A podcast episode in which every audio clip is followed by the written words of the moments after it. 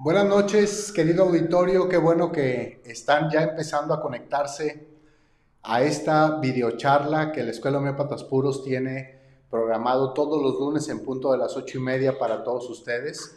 Es un gusto eh, estar nuevamente aquí dándole continuidad a todos estos temas, a todas estas pláticas que semana con semana nuestro director, el doctor Javier Vidales, tiene preparado para todos ustedes. Como lo comentaba yo la semana pasada, eh, ahora estamos de manteles largos porque tenemos a una invitada especial. Antes de presentarla, quiero comentarles que tenemos allá en los controles a nuestro director, al doctor Javier, y también a nuestro productor, al señor Raúl Ábalos, que están por allá haciendo el control de todo lo que vamos a presentarles a ustedes durante esta noche en esta videocharla. Así que les comentaba yo que hablaríamos acerca de la depresión desde muchos puntos de vista, muchos ángulos, muchos temas diferentes. Y es para homeópatas puros pues un honor bien, bien grandote tener nuevamente ya en una segunda ocasión a la doctora Marta Limón de Anda. Ella es psicóloga, ella es homeópata y ella... ¿No es psicóloga? Ah, entonces es licenciada. Tanatología. Ah, tanatología, es cierto, tiene toda la razón. Es tanatóloga, es homeópata y ella está con nosotros para traernos el día de hoy un tema que seguramente eh, va a llamar mucho la atención de todos ustedes. Seguramente un tema que... Eh, pues lo estamos viviendo, doctora, con toda la gente, bueno, no con toda la gente, pero con mucha gente a nuestro alrededor.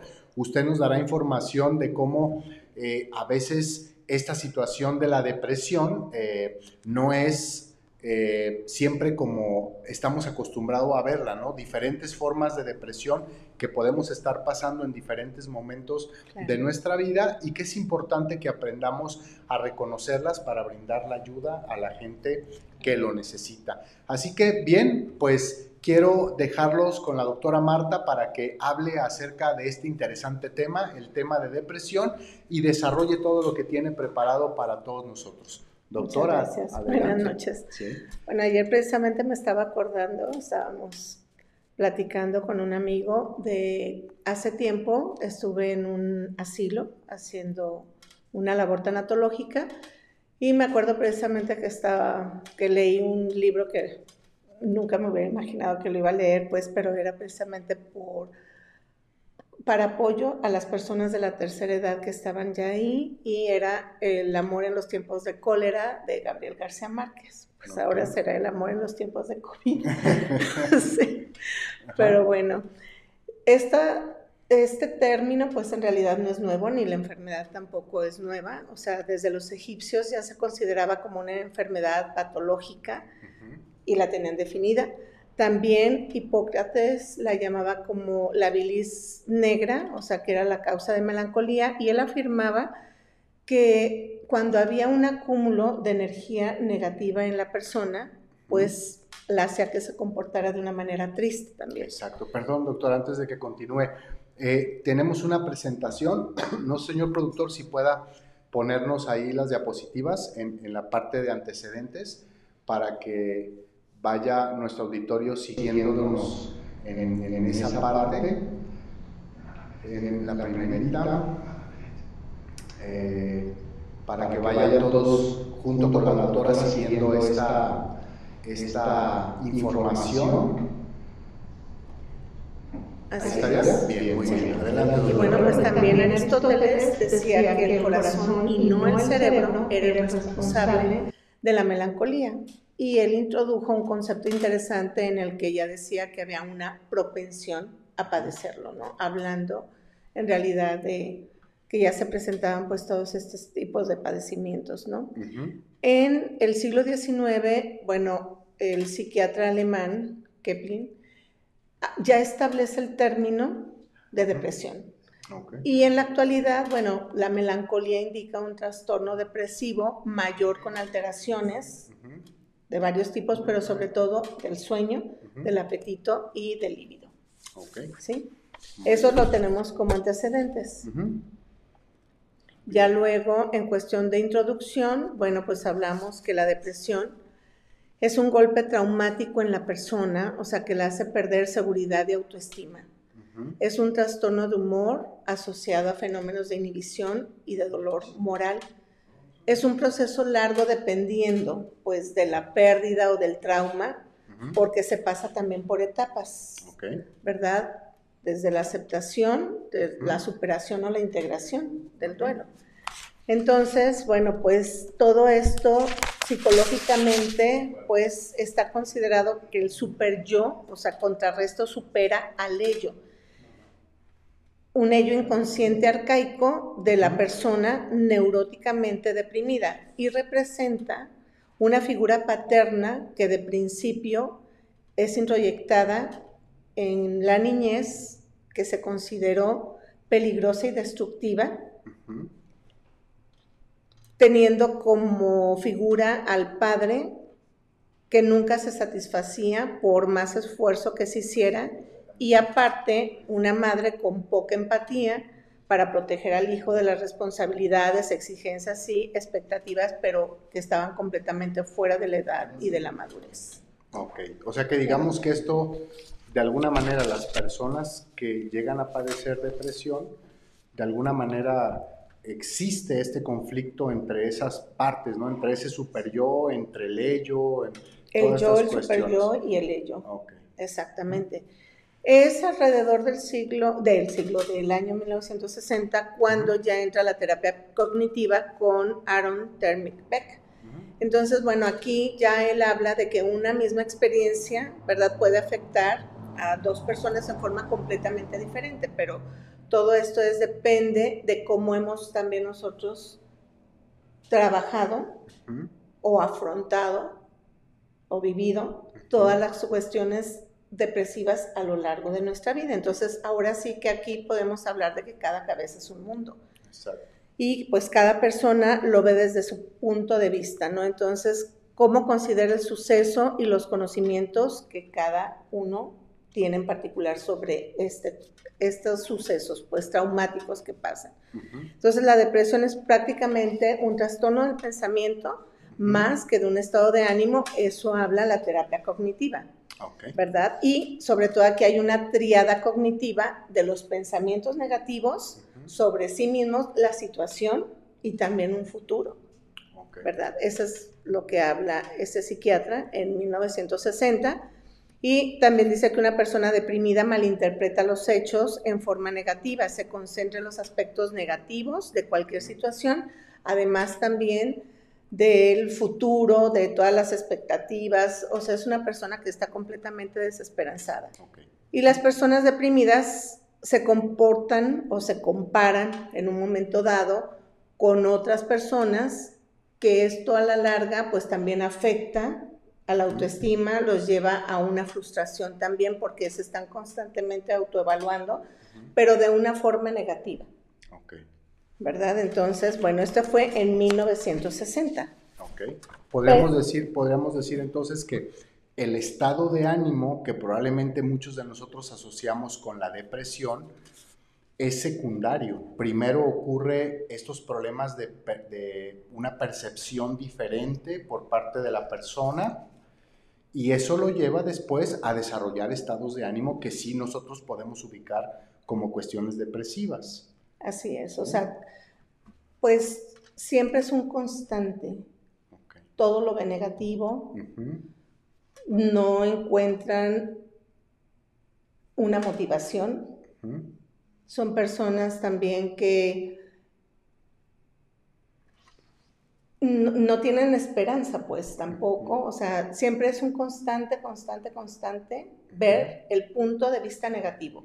Por más que uno quiera, pero ve el otro lado, no, no, no, o sea, siempre se basan mucho en las cuestiones negativas, o sea, es buscar el cómo no en lugar del cómo sí. Ah, ¿Verdad?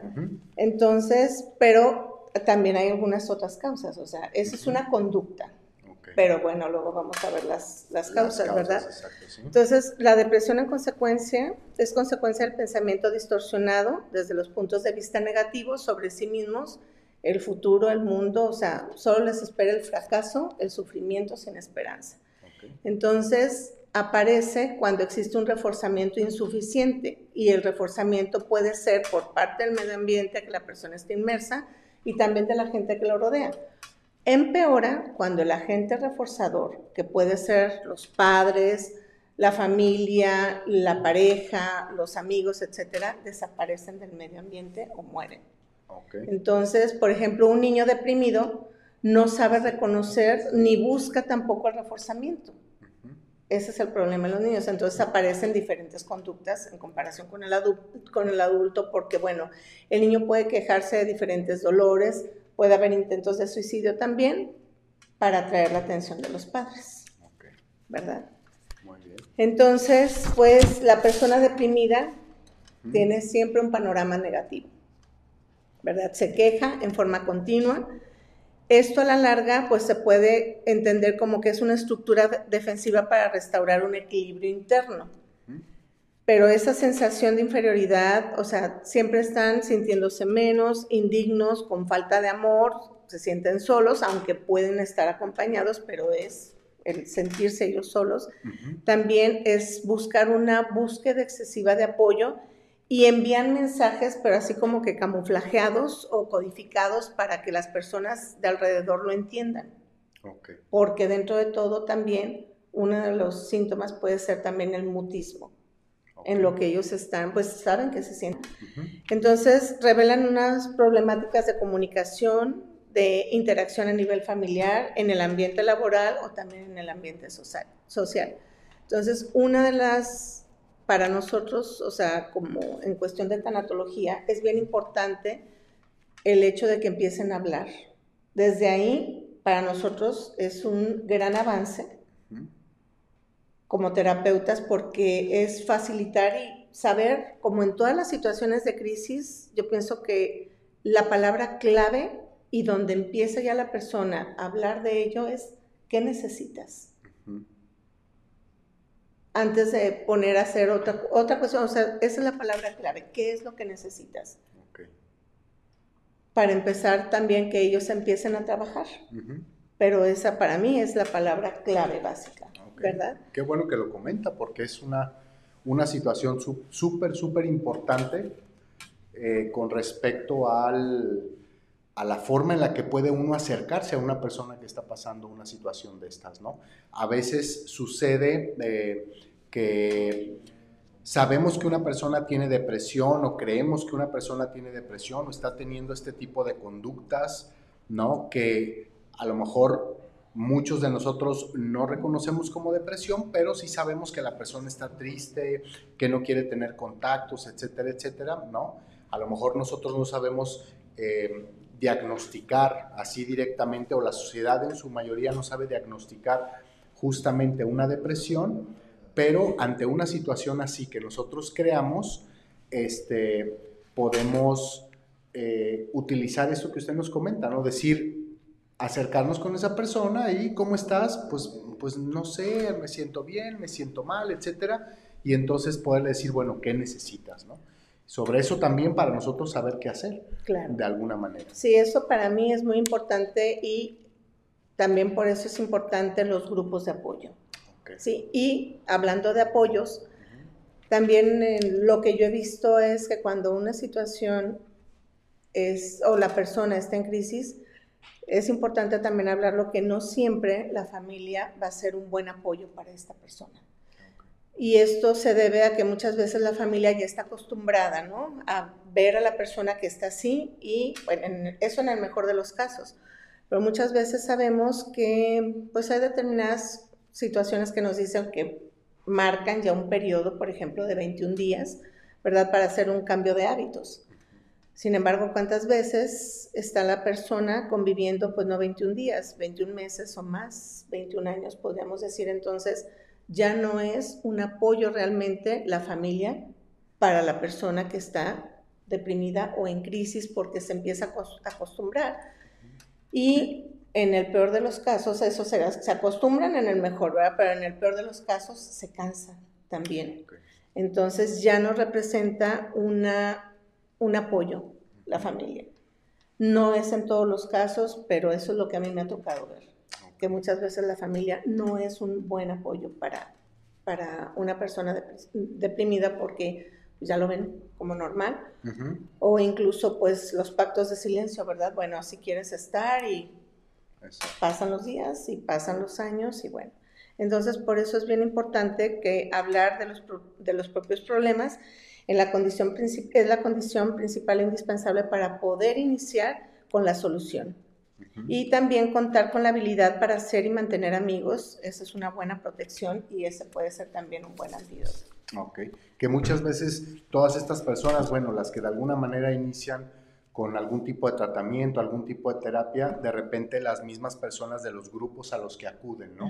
Se convierten en esos amigos claro. que yo te entiendo. Redes de apoyo. Exacto, redes de apoyo. A lo mejor el terapeuta también forma parte importante de eso y entonces forman entre todos ese grupo de, bueno, ahora fulano o, bueno, perdón, ahora X o tal persona de nuestro grupo está pasando una crisis, necesita el apoyo y ahora vamos a volcarnos a, tratar de solucionar, a tratar de ayudar, pero pues obviamente todos sabiendo lo que se siente, sabiendo lo que está pasando. Porque es un tema en común y es una enfermedad en común que comparten varios y de ahí mismo pueden surgir muy buenas ideas también como antídotos o como soluciones. Ok, qué importante es entonces que eh, no nada más los familiares, seguramente aquellas personas que sufren de depresión, pero que todavía no han llegado, supongo yo, a una situación en la que ya no quieren recibir ayuda o ya están abandonados a, esa condición,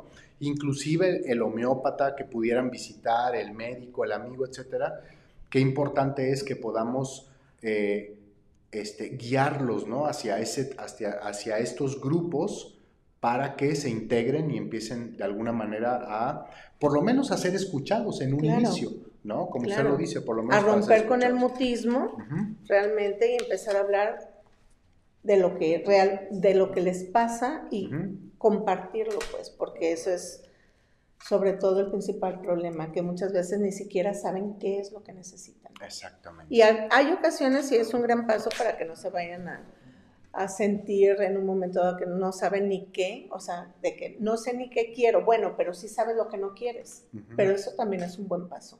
Exacto. Si no saben lo que quieren, bueno, es empezar con esa tarea, pero pueden definir qué es lo que no quieren y eso es importante. Exacto, así es. Doctora, vamos a hacer una pausa con el tema que está compartiendo con nosotros para darle lectura a algunos de los mensajes que han estado llegando ya. Tenemos a Susana Claudia Torres Castro que dice, hola, buenas noches. Hola Susi, buenas noches, qué bueno que estás conectada. Luz Chiquis, buenas noches a todos, es un placer estar aquí. Saludos cordiales desde CDMX. Luz Chiquis, estoy viendo allá atrás en los controles al señor director haciendo así, como diciendo, dile a, dile a Luz Chiquis palomita. Muy bien, Luz, qué bueno que estás conectada. Gilberto Arlán Ariza que dice buenas noches, un saludo desde Bogotá, Colombia.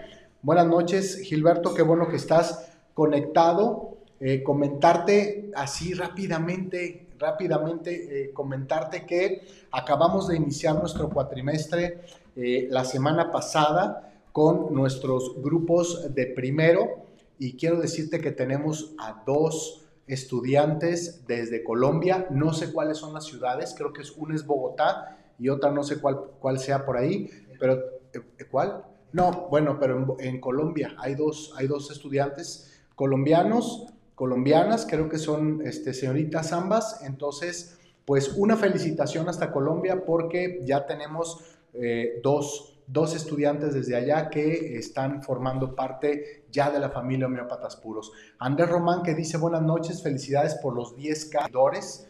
Muchas gracias Andrés, gracias por tu felicitación y pues, supongo que esto, como dice el doctor Javier, no es más que la muestra de que algo estamos haciendo bien.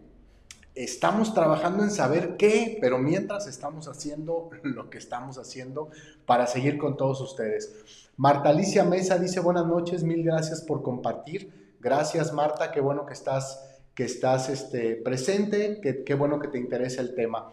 Lourdes Aguilar Ramírez que dice buenas noches, gracias. Gracias Lourdes, qué bueno que estás eh, disfrutando de esta videocharla. Eh, Lara Nava que dice buenas noches, saludos, un privilegio escucharlos. Gracias Lara, también para nosotros un gusto que estés conectada y que podamos compartir. Eh, Angélica Ananga eh, Manjari dice, muchas gracias por compartir este tema tan completo con nosotros y más si en homeopatía se puede ayudar, ya que es bien sabido que los antidepresivos te hunden más y más. Un saludo desde West Virginia en los Estados Unidos. Angélica, muchas gracias por tu comentario. A lo mejor la doctora trae algo de información con respecto precisamente a ciertos tipos de, tratamientos que en su experiencia funcionan un poquito mejor que otros. Ya estaba hablando ahorita acerca de los grupos de apoyo y seguramente trae mucho más material. José Altamirano Jara que dice buenas noches, gracias por compartir, excelentes ponencias. Te agradecemos mucho, qué bueno que estás que estás este, conectado y que les está gustando mucho esto. Bueno, doctora, pues ya veo más o menos un poquito de las inquietudes que tiene nuestro auditorio y la dejo para que continúe con la siguiente parte de su presentación. Gracias, doctor. Pues las causas, bueno, en primer lugar, pues es multicausal o multifactorial este problema de la depresión. Entonces, bueno, dentro de los de los más fuertes, podremos decir que son la muerte de padres, de hijos, de pareja, de familiares o de seres queridos, la pérdida de la salud, la ruptura de una relación importante, y aquí es importante también ver que puede ser esta relación real o imaginaria, ¿verdad? También. Desencadenantes o deficiencias biológicas, químicas, de hormonas, de vitaminas, de enzimas o de neurotransmisores, y esto es un punto importante porque es a partir de 1960 cuando se dan cuenta de que hay varias eh, sustancias que tenemos déficit. Y todo esto también puede causar este, un problema de depresión. Por ejemplo, la depresión postparto a mí sí me tocó presenciar en una ocasión, bueno, con los familiares de un suicidio precisamente y fue ya la persona ya tenía situaciones anteriores de depresión. Se estuvo eh, tratando con, en varios eh, tratamientos alopáticos y bueno, yo no digo que no funcionen, sin embargo, muchas veces también, como fue en este caso, pues no funcionó, ya ella tenía mucho tiempo.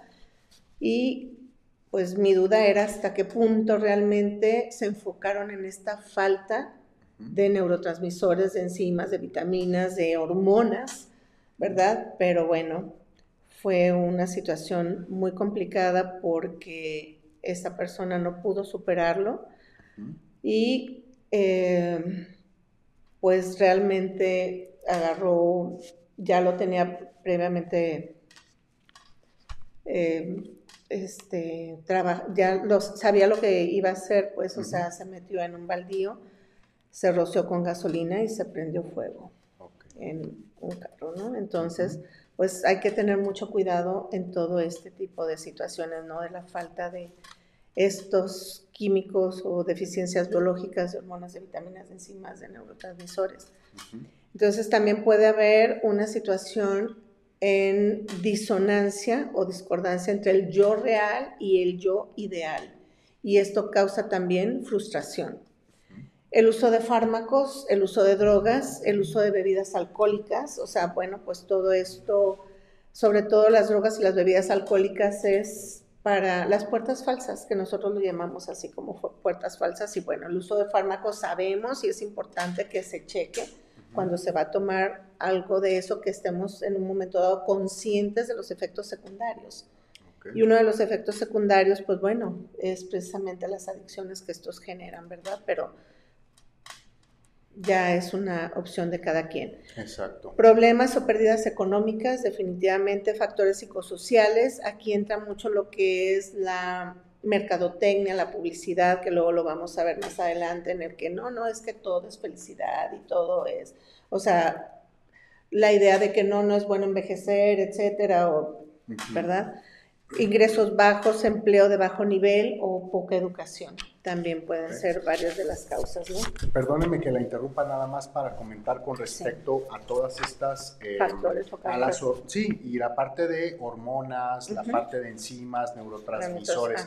Yo me imagino que... Em, debe de haber eh, una serie de análisis clínicos, claro. ¿de acuerdo? Que en donde pueden exhibirse todo este tipo de, indicadores, ¿no? Claro. Entonces, este, bueno, ya lo comentábamos antes de iniciar la, la, charla, me estaba comentando usted este, precisamente de esto, que muchas veces no se sabe que la persona pueda tener estos estados depresivos producto de una deficiencia de todo esto y pues por más tratamiento, por más eh, eh, medicamento que se le pueda dar de, muchas, este, de muchos tipos de terapéuticas, no vamos a solucionar mientras que no arreglemos este asunto, ¿no? Es como lo hemos platicado aquí el doctor Javier y yo, eh, si nos traen a un pequeñito que tiene anemia porque no come, ¿verdad? Pues aunque le demos todos los medicamentos homeopáticos sabidos para la, para la anemia, el medicamento no va a lograr nada mientras no le demos de comer de alguna otra manera. Pues ahí sería más bien buscar el medicamento para incrementar el apetito, ¿no? Exacto, así y es. Y ya luego será también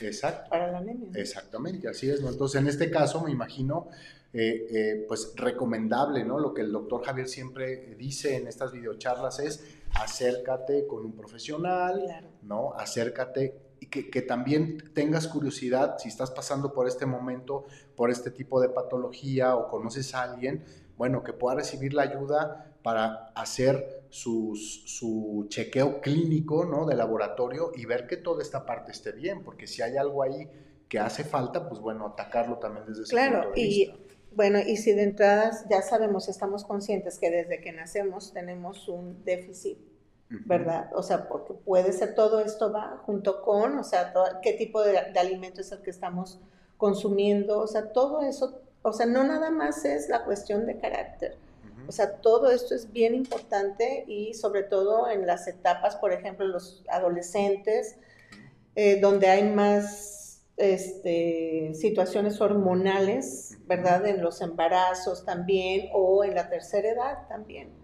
¿verdad?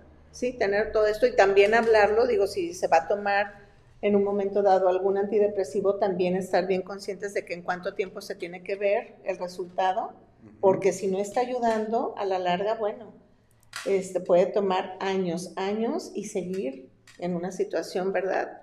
Ahorita pues estábamos comentando de unas personas que yo conozco, que ella ya tiene, es el caso de una pulsatila, que ella ya tiene más de seis años que está en cama por decisión propia, porque quiere morirse. O sea, ella no quiere tomar nada de homeopatía.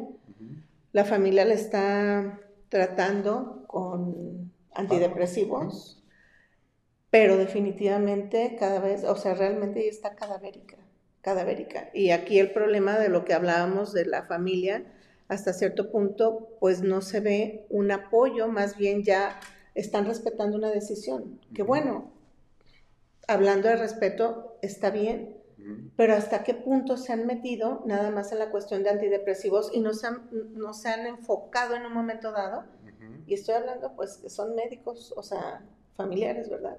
Hasta qué punto no se han enfocado en las deficiencias que puede haber de esto, porque no, ella, o sea, no ha podido salir, ¿verdad?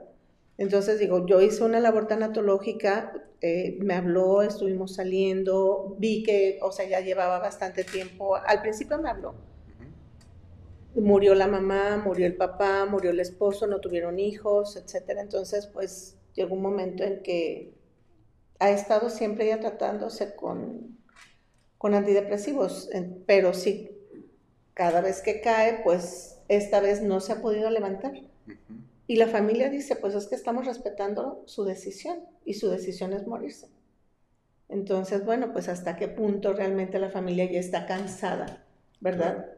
Porque esto no es nuevo. Y es una situación, pues, podríamos llamarle como un suicidio asistido, ¿verdad? Y nada más se han enfocado en los fármacos y no se han enfocado, desde mi punto de vista, si no quieren utilizar homeopatía, o sea, es muy respetable también, pero vuelvo a lo mismo, o sea, ¿qué tanto se han enfocado o dejado de, más bien, de estas deficiencias de neurotransmisores, de vitaminas, de hormonas? Sí, exacto, y son muchas las causas, como usted lo dijo, multifactorial, y hay que tratar de atenderlas, pues todas, ¿no? Y ir repasando de una por una. Adelante, doctor. ¿Verdad? Bueno, pues entonces ingresos bajos, empleo a nivel bajo, también poca educación. Y aquí tenemos en esa diapositiva los efectos, ¿verdad? Caída de la dopamina, caída de la noradrenalina, de la serotonina, ¿verdad? Y pues otros tantos otras tantas situaciones. Sí, sí, sí. Está el cortisol elevado también, al tener el cortisol elevado, el ácido gamma aminobutírico, o sea, GABA, pues hay muchos, muchos, este, muchas enzimas y hormonas, etcétera, pero todo eso, pues bueno, podemos darnos una idea exactamente con los estudios, ¿verdad? De laboratorio. Okay. Eh, los tipos de depresión, bueno, pues está la depresión endógena, que son factores constitucionales internos de origen biológico y de predisposición hereditaria. Está la depresión reactiva o exógena, que son factores que se encuentran en el medio ambiente. Lo que desencadena la depresión es la forma que la persona vive y reacciona ante los efectos ambientales. Está pues la depresión endógena exógena, pues ya es la combinación de las dos y es difícil encontrar una alteración física que no afecte el estado de ánimo y un estado de ánimo que no afecte una, o sea, que no tenga una alteración física, ¿verdad? También podemos hablar de una depresión enmascarada o camuflajeada, porque muchas veces también lo podemos ver en determinadas situaciones, no sé, por ejemplo, alguna ruptura de alguna situación, por ejemplo, de en jóvenes adolescentes, ¿no? podemos, pero hay que tener cuidado, pues porque aquí pues predominan los síntomas somáticos de manera que el cuadro psíquico y el conductual quedan disimulados. Entonces, hay que, sí, pues que me da trabajo levantarme temprano, es que no tengo ganas de salir o no tengo ganas de convivir o es que, ¿verdad? Pero es un periodo de tiempo que, ok, está bien, pero sí hay que tener cuidado, ¿verdad? Con los, con los síntomas. Claro. Los factores detonantes, pues ya habíamos hablado también de algunas causas, pero bueno, los factores ambientales no producen crisis depresivas, sin embargo, dudar de uno mismo o tener remordimientos o sensaciones insuperables de ineficiencia culminan con la alteración de las relaciones, la culpa, etc. Pues desgraciadamente para nosotros, pero por naturaleza, por lo menos incrementa en las mujeres la propensión a la depresión por lo menos dos veces más que en los hombres. Y bueno, esto nada más es así como que poner un parámetro entre los 25 y 45 años. ¿Por qué? Porque a lo mejor se incrementa más el cuidado de los pequeños, de los hijos, las funciones de apoyo a la familia, responsabilidades en el trabajo, etcétera. Pero pues vemos la depresión desde los niños. Vemos la depresión en la tercera edad, o sea, en todas las edades está presente, esta enfermedad. Exactamente. Bien. Eh, señor productor, tenemos más, sí, tenemos más, este, bueno, después de esta, bueno, ok, vamos a darle lectura si tenemos más, este, bien. Muy bien, Eva Pineda que dice felicidades, Escuela Homeópatas Puros, muy interesante el tema de hoy. Gracias Eva, qué bueno que te está gustando, bienvenida. José Altamirano Jara que dice saludos desde Ecuador. Muy bien José y también muchas felicidades hasta Ecuador porque también tenemos, ¿cuántas señor director? Una, una estudiante de Ecuador, de acuerdo, que acaba de iniciar en este cuatrimestre, en, eh, ahora la semana pasada Así que felicidades hasta Ecuador y felicidades a todas las partes de Latinoamérica donde hay una persona, donde están todos ustedes y donde hay gente que tiene la intención de ayudar a sus sociedades, de ayudar a sus comunidades a través de esta bonita terapéutica. Así que ahorita, a continuación, seguramente el señor productor nos pasará por ahí todos los eh, cintillos con los teléfonos, con las redes sociales de nuestra escuela para que si tú estás interesado en estudiar homeopatía, nos eches un telefonazo, hagas contacto con nosotros. Tenemos un equipo completo de personas totalmente capacitadas para recibir tu llamada de cualquier parte de la República Mexicana, de nuestro estado en Jalisco o de cualquier parte de Latinoamérica para poderte atender, darte la información y que con esa información tú puedas tomar la decisión de estudiar esta magnífica terapéutica, de ser licenciado en homeopatía y de pertenecer, como decíamos, a la familia, a la gran familia de homeópatas puros. Tenemos a Leti Antunes que dice buenas noches, como siempre, excelente videocharla. Gracias Leti, un gusto tenerte por acá. Sol Moncada que dice, hola, un tema muy interesante y van de la mano la psicología con la homeopatía.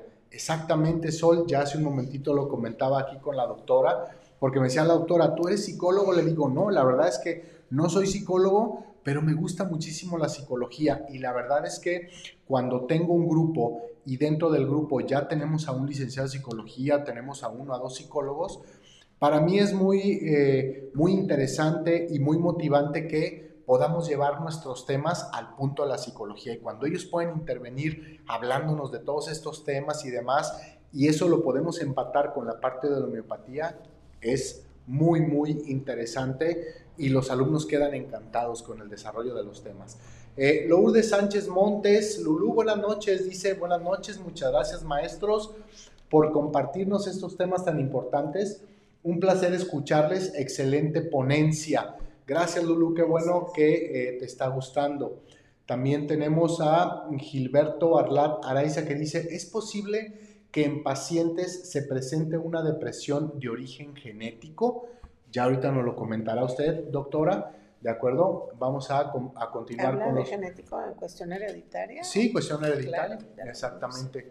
Eh, Elizabeth Pérez que dice buenas noches, qué gusto escucharlos esta noche con un tema fuertemente manifiesto en los tiempos de esta emergencia sanitaria. Es correcto, ¿verdad? Toda esta cuestión, el encierro, la falta de comunicación, el no tenernos que levantar a lo mejor temprano para ir a la escuela, para hacer actividades, puede ser, ¿verdad? Si ya esos niveles de enzimas, de hormonas y demás, y si aparte ya de combinar y ¡pum! empezar, ¿verdad? Empezar el frijolito a, a crecer. Eh, este, Lili, nuestra jefa, Escuela Homeópatas Puros, eh, doctora, le mando un saludo. Dice, saludos Martita, como siempre, excelente. Gracias, Liliana. Gracias, gracias, jefa. Qué bueno que está escuchándonos. Este, y vea que estamos chambeando, ¿eh? Estamos chambeando duro, duro, duro. ¿De acuerdo? Muy bien, doctora, pues este, continúe, continúe y, ya podremos contestarle aquí a, la pregunta que hicieron de la situación. Hay otros factores también para que quede ya todo este, concentrada de todos los factores que pueden ser detonantes, pues como ahora sí que concentraciones de sucesos estresantes en breve periodo de tiempo. ¿Sí? O sea que, una, por ejemplo, una muerte y al rato otra muerte, ahorita, por ejemplo, como lo estamos viendo, ¿verdad? y en breve tiempo. O sea que todavía no alcanzan a procesar un duelo cuando viene otro antecedentes familiares de depresión o vivir con alguien deprimido. Lo habíamos comentado al principio de que, pues bueno, si tenemos un parámetro y está, ya se nos hace ya muy em, normal ya también hasta adoptar las palabras de la persona deprimida, ¿verdad? Si están viviendo y están viviendo y conviviendo. Este, pues sí, sí se pega, ¿verdad? Ahora sí, pues está. Claro. Ahí está la, la, situación en pleno. Así como se aprende también la alegría y también se aprende todo esto. Entonces, enfermedades serias, pues obviamente nos ponen en una situación o deficiencias serias también. Dolor crónico, desfiguración, por ejemplo, también, rechazo de los padres, años de crítica y humillación, poca o ninguna manifestación de afecto, la desintegración de familias o, de la estructura familiar alterada, como padres depresivos, madres o padres solteros, divorcios, mudanzas, viajes, padres que trabajan mucho, sobreprotección, economía pobre, pérdida del trabajo, o sea, entre otros. Exacto. Y todas estas causas, este, eh, digo, por lo que usted está diciendo, yo me estoy dando cuenta ahorita, todas estas causas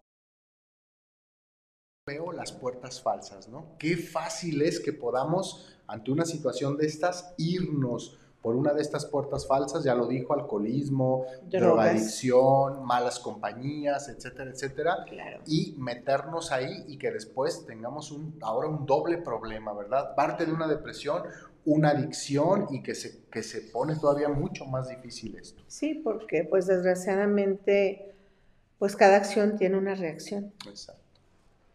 Así ¿Verdad? Muy bien. Bueno, pues más síntomas generales, o sea, estos son generales y luego los vamos a ir a los particulares, pero bueno, disminución de interés y gusto, volvemos a lo mismo en todas las áreas. La persona está desganada, todo le da igual, como si su parte constructiva estuviera dormida. No hay creatividad, hay una apatía constante, ¿no? la ralentización de la actividad, fatiga, pérdida de energía, se levanta tarde, empieza a tener actividad plena cuando ya es de noche. Entonces ya también los ciclos están alterados, disminución de la habilidad para pensar o concentrarse o y o concentrarse o indecisión, ya que está inmersa en sentimientos de, de evaluación y pérdida y usa la mayor parte de su tiempo para compadecerse y justificar su conducta. También sentimientos de desesperanza, o sea, se pierde casi toda la tolerancia a la frustración, a la demora y cae incesantemente en estados de angustia masiva que todavía pues se, se desgasta más la persona en esto. Dolor, dolor moral, o sea, la reducción de la autoestima y sentimiento de culpa. ¿verdad? Aquí ya como síntomas psíquicos, o sea, para hacer una división entre lo que son los síntomas psíquicos, los síntomas conductuales y los síntomas somáticos. Los síntomas psíquicos, sensación de tristeza, sensación de inutilidad, desinterés e indiferencia afectiva, infravaloración de uno mismo, relantización psíquica, pesimismo, dificultad de memoria y concentración o IO, angustia matutina, ideas de suicidio.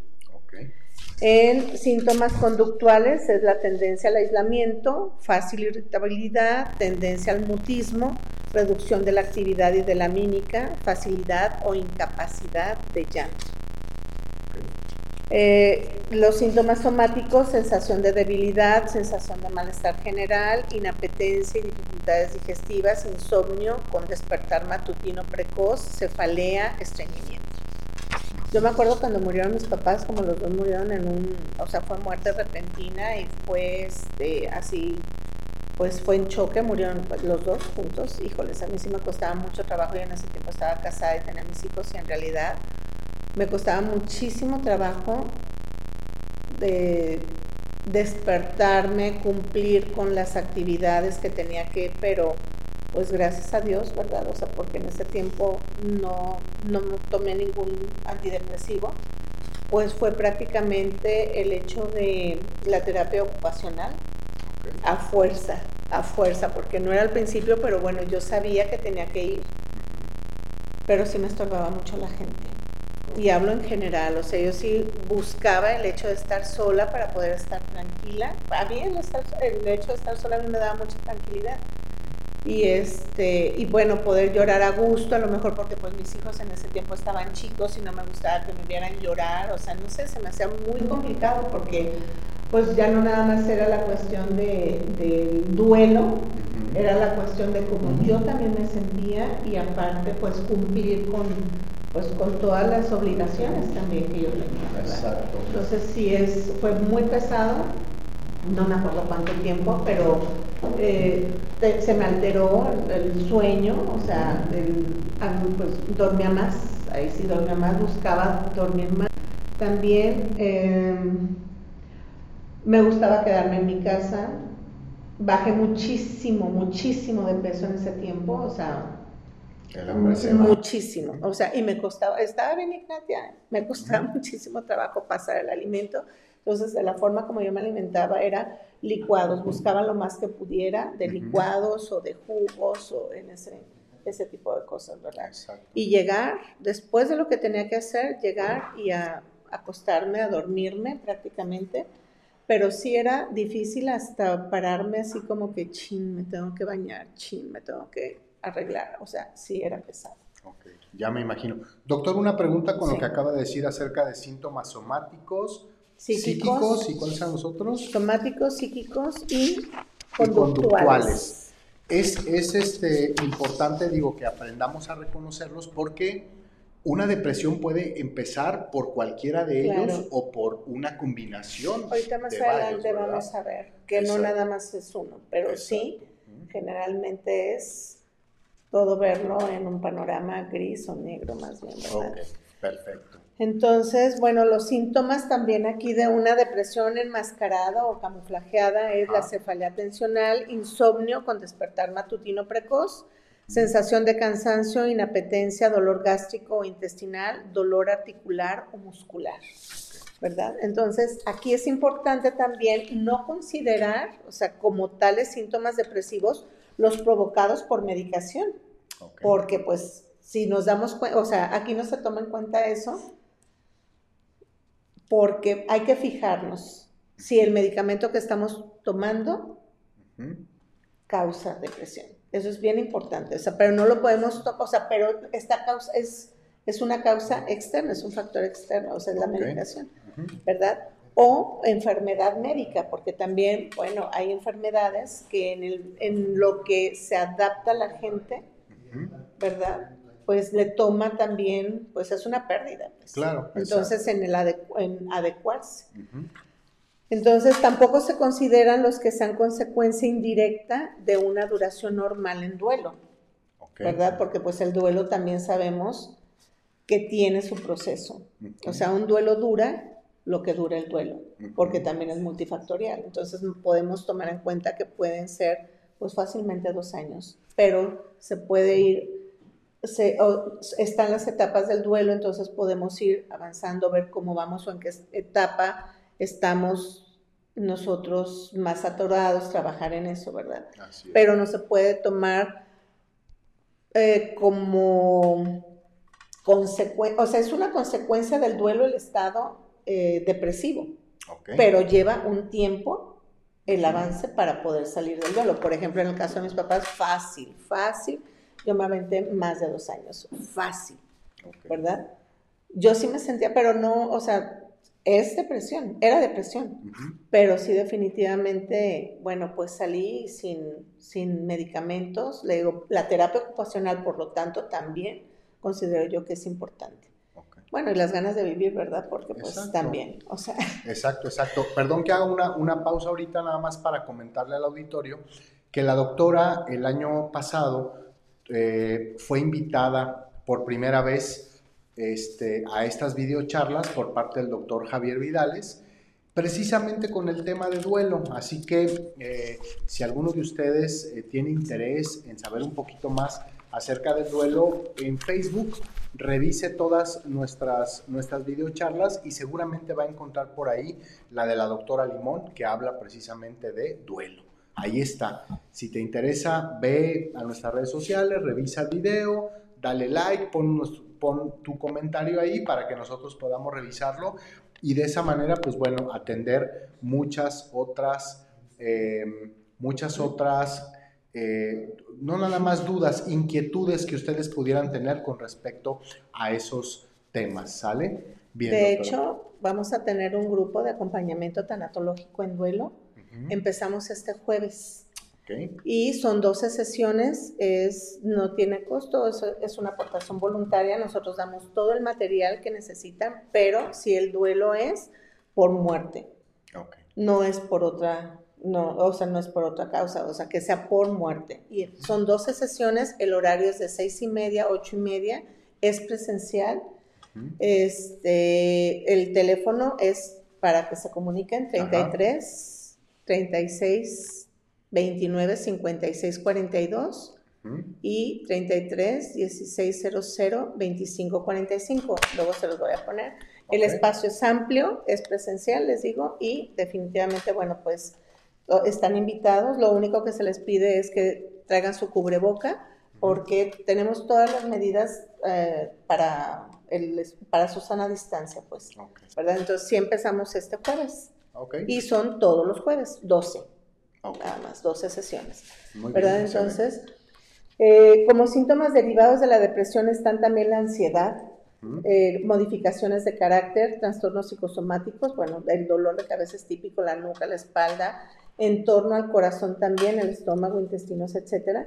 Y bueno, el mayor riesgo de la depresión es el suicidio. Eso es lo que tenemos que estar, ¿verdad? Cuando lo hablan, pues qué padre, pero volvemos a lo mismo. Cuando es el mutismo, ahí sí que, pues hay que checar los síntomas, ¿verdad?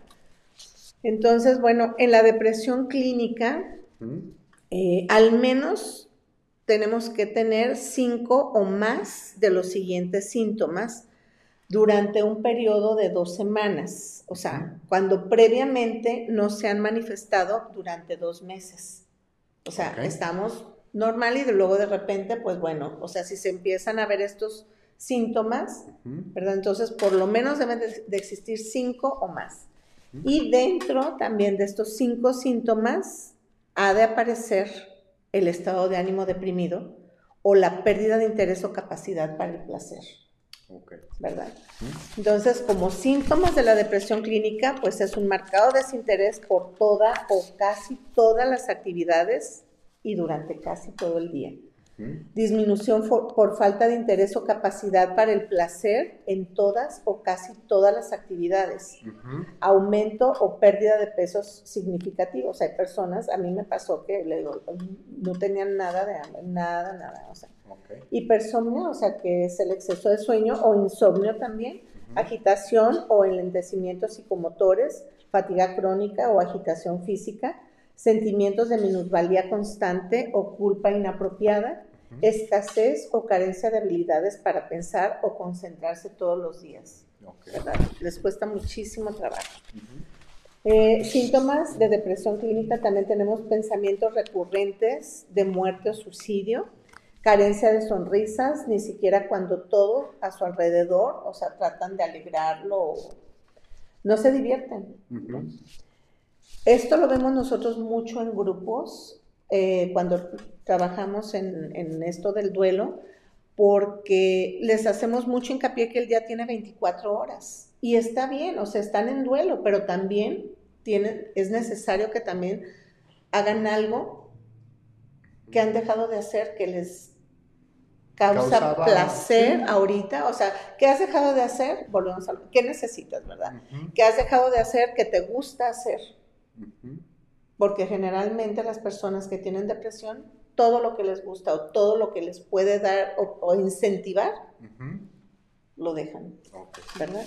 Entonces, puede o no estar presente el enojo, la irritabilidad, los berrinches, discusiones acerca de todo, o cuando no viene al caso, pueden estar presentes también la anorexia y la bulimia, dolores de cabeza y estómago sin que sin que se identifique la causa, sueños y fantasías de muerte, alucinaciones y desilusiones.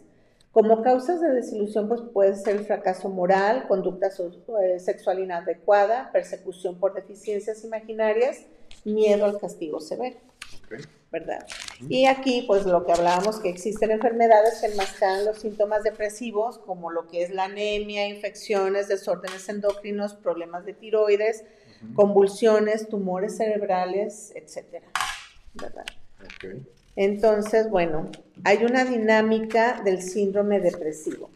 Pues aquí vamos a ver porque en una de las diapositivas, pues es prácticamente que es el carcelero y el prisionero, ¿verdad? Se puede definir así también la depresión. Entonces, una dinámica crucial de este síndrome es la fuerza del enojo dirigida hacia adentro, o sea, hacia mí mismo, hacia el propio ser.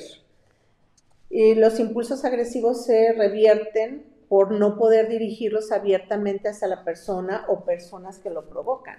Entonces la persona deprimida se ve impedida de atacar al objeto de su enojo y tiene que dar expresión masoquista del mismo. Entonces el resultado es que la persona enojada cree que no tiene ningún valor. Así es. Pudiera ser que estas personas a las que probablemente debería de dirigir yo esos impulsos tal vez de coraje que tengo, ya no están porque son los que se fueron, ¿no? Como muchas veces puede suceder. Pero hay que enseñar que hay muchas formas de poder hacerlo también. Por ejemplo, escribirlo, por ejemplo, este, la silla vacía. Hay muchas formas de poder hacerlo para que empiecen a salir, porque le digo que normalmente empiezan con un mutismo. Entonces, todo es para adentro. Hacia adentro, exactamente. O sea, y es, ese es el principal problema, que no lo pueden expresar. Entonces, ¿cómo sí? Hay que buscar el cómo sí. Ok. ¿Verdad? Y hay mucho, yo me acuerdo que, bueno, ahorita eh, hay ocasiones somáticas, pues que de repente, cuando estaba estudiando, le platicaba al profesor Vidales en una de las clases, que no, es que muchas veces nos quedamos callados, yo le decía, yo no, yo no, yo no. Y, y no entendía, o sea, eran clases, pues sí me dijo, pues aunque no lo creas, Marta, eso te ayuda. Y la verdad, pues sí, porque en días pasados me pasó algo también, ya tengo un tiempecito que no dije lo que tenía que decir, pero sí lo Y bueno, de verdad, o sea, me salió todavía lo tengo aquí, o sea, poquito que dije, ¿qué? O sea, me empecé a sentir así como que comezón y dije, qué casualidad, no, bueno, pues ya empecé con, me puse caléndula, bla, bla, bla, pero seguía y seguía y dije, ¿qué fue lo que pasó? Pues sí, ¿verdad? Ahí fácil. Entonces son cosas que se pueden, cuando, cuando uno se conoce, sabe, ¿verdad? La cuestión es tener todas esas técnicas o todas esas formas, pues en realidad, de herramientas, al final de cuentas es todo eso, para poder ir avanzando. Y siempre voy a ser muy enfática en todo esto, pero es qué necesito y romper el mutismo. Aunque sea escribiendo, aunque sea hablándolo, o sea, hay que sacar, hay que sacar todo eso. Ok, muy bien. Doctor, antes de que continúe nada más, quisiera preguntarle al señor productor y al director si tenemos más eh, comentarios que quisieran que, leamos. Y a ver, eh, tenemos uno por ahí, este, nada más para darle lectura, que dice Carmen Esparza, ¿podría repetir el teléfono, por favor? Justamente para que decía, vamos a leerlos para luego decir de los teléfonos, ¿de acuerdo? Entonces, a ver, por favor, si me mandan mensajito de WhatsApp, mejor, porque luego no contesto tampoco, números que no contesto, digo que no reconozco, pero el teléfono es 33 16 00 25 45. Otra vez. El teléfono celular, 33 16 00 25 45.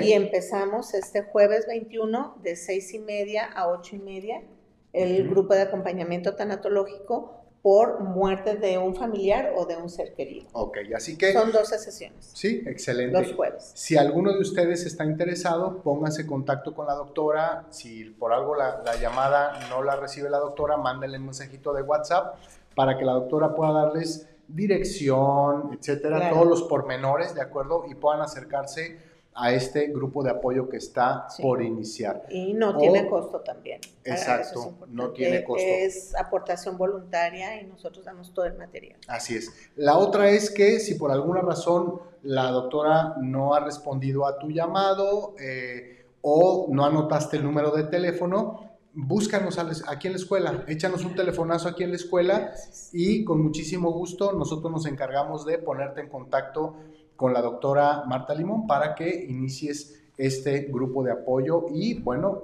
eh, yo creo que eh, aparte de otras muchas cosas que probablemente estás haciendo, eh, todo esto sea una ayuda más para que puedas resolver todas estas situaciones, ¿de acuerdo?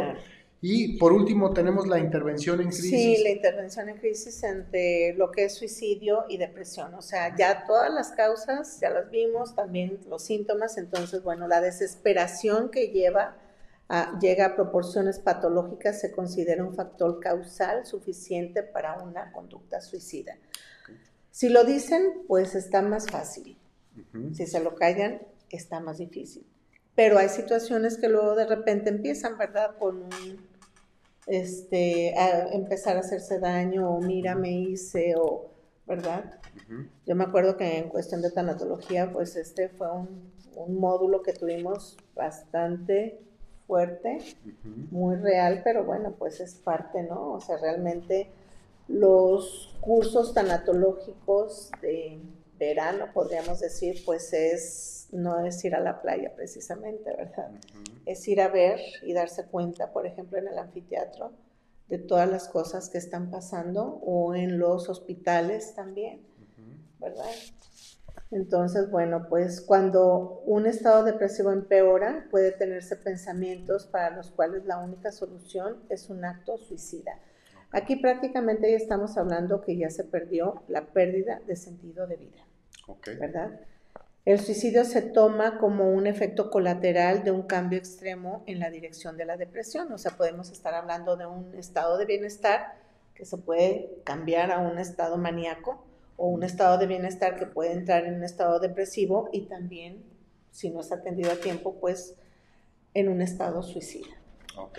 Con, respecto a esto del, suicidio, recuerdo mucho al doctor Javier Vidales este, dándonos clase aquí en la, en la escuela y haciendo también el comentario a todas las generaciones. Muchos pacientes no hablan de que se quieren suicidar, pero se empiezan a despedir. Claro. Y aguas, hay que poner mucho ojo con ese asunto. ¿no? se empiezan a despedir de muchas maneras, pero empiezan a cerrar círculos, a despedirse, a, a, mandar mensajitos así medio raros como de eh, espero que estés bien, que logres tus sueños, que, o sea, ¿no? Todo ese tipo de cuestiones y esas son a veces focos rojos que debemos pues sí. Y muchas veces, bueno, la cuestión es de que no queremos confrontar esa situación, pero es importante. Es importante para ver, o sea, indagar hasta qué punto está, no con el afán de un juicio para nada, o sea, simplemente para saber en qué estado y volvemos a lo mismo. ¿Qué es lo que necesitas? ¿O qué es lo que estás pensando? O, a ver, empezar a romper con ese mutismo porque te estás despidiendo, a ver, ya te diste cuenta de esto, a ver qué pasa. O sea, es una confrontación al final de cuentas, ¿verdad? Exacto. No nos gusta, pero Ahí podemos darnos cuenta. Y esto es en intervención en crisis. Y en esto pues no nos vamos a, entretener, o sea, tenemos que actuar y rápido. Exacto. ¿Verdad? Entonces también es importante tener los datos de familiares para poder en un momento dado remitirlo y con quién, tener los datos de los lugares donde podemos llevarlo, ¿verdad? Para poder empezar ya a trabajar en eso de una forma realmente eficaz, pues eficiente y eficaz. Exacto, exacto. Muy bien, pues eh, se nos ha terminado el tiempo, eh, pero seguramente muchos de ustedes allá en casa, desde donde están siguiendo esta transmisión, seguramente están muy emocionados, como lo estoy yo, con toda esta información que la doctora eh, Marta siempre amablemente trae para compartir con todos ustedes. Y quiero decirles que este tema no se termina aquí Tendremos una eh, siguiente, una presentación, una siguiente videocharla con la doctora Marta, donde nos hablará de una segunda parte. ¿Cuál es el tema? ¿De depresión, la siguiente? Pero las, el tema, ¿cómo se llama? Ajá. O sea, para terminar este tema, a lo que es sentido de vida. Sentido de vida, exactamente. El siguiente tema que, se, que lleva eh, como, como título Sentido de vida, donde nos seguirá hablando de todas estas cuestiones de depresión y muchas otras eh, mucha, mucha otra información más y que seguramente dará pie a una tercera porque esto tiene muchísimo, muchísimo material y seguramente todos allá ustedes, eh, desde donde están siguiendo esta transmisión, ya están empezando a pensar, a tener cierto tipo de dudas, a tener muchas preguntas. Así que eh, yo los invito a que hagan sus anotaciones por ahí, las tengan todas preparadas, porque en unas semanas más seguramente daremos eh, la, el anuncio de que la doctora estará nuevamente aquí con nosotros para que todos ustedes puedan participar de manera activa, haciéndole preguntas, expresando sus comentarios acerca de todo esto. ¿sí? Pues yo quiero agradecer a la doctora Marta Limón por estar con nosotros esta noche, eh, con esta información tan fantástica que nos trajo, que nos deja ahí la espinita. Acuérdense que no todo queda aquí. También está que nosotros nos interesemos un poquito en buscar información allá afuera en la sociedad. Así que empecemos a hacer también nuestra labor y nuestro trabajo. Agradecer a nuestro señor productor, el señor eh, Raúl Dávalos, y también a nuestro señor director, el doctor Javier Vidales, que estuvo allá en la consola haciendo los cambios de cámaras y trabajando con el señor Raúl en que para que la producción de esta transmisión saliera impecable. Así que muchísimas gracias, a todos. Gracias a todos ustedes, querido auditorio, por estar presente lunes a lunes, ¿de acuerdo? Eh, en estas videocharlas. Así que, como dice el doctor Javier, no te enfermes, cuídate mucho, sigue estando al pendiente de los contagios allá afuera y nos vemos el próximo lunes en punto de las ocho y media. Cuídate mucho. Buenas noches, gracias. Gracias.